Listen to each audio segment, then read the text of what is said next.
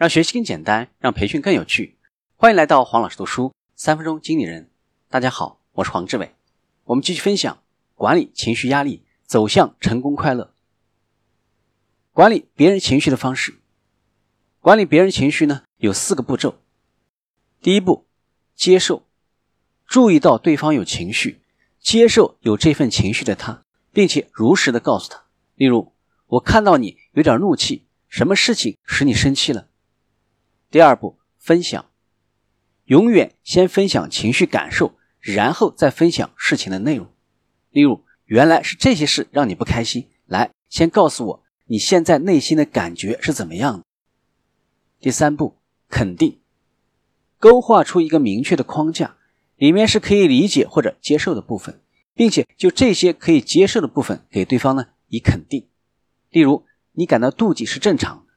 因为他比你先得到了晋升，但是你用难听的话当众骂他，让同事包括上级都听到了，他们更会觉得让他升级是对的，你以后超越他的机会不是更少了吗？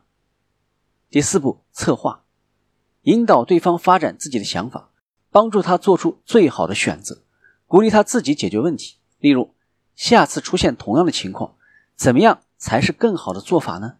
让效果更理想呢？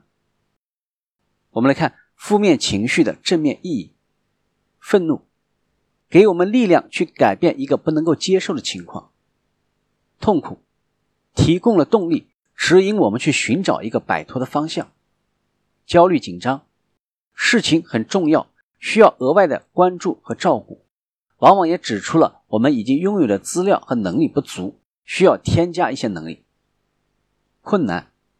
以为需要付出的代价比可以收取的回报更大，恐惧，不愿意付出，以为需要付出的代价，指引我们去找出认为需要付出的代价是什么，以及思考可以做些什么使自己无需付出这些代价。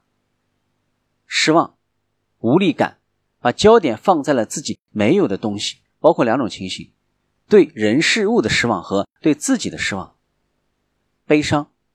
从失去取得力量，使我们更加珍惜自己仍然拥有的，包括回忆。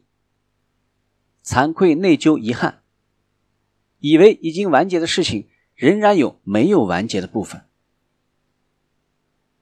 今天的分享就是这样，请关注黄老师读书，每周您都将收到我们推送的黄老师读书的文字版本。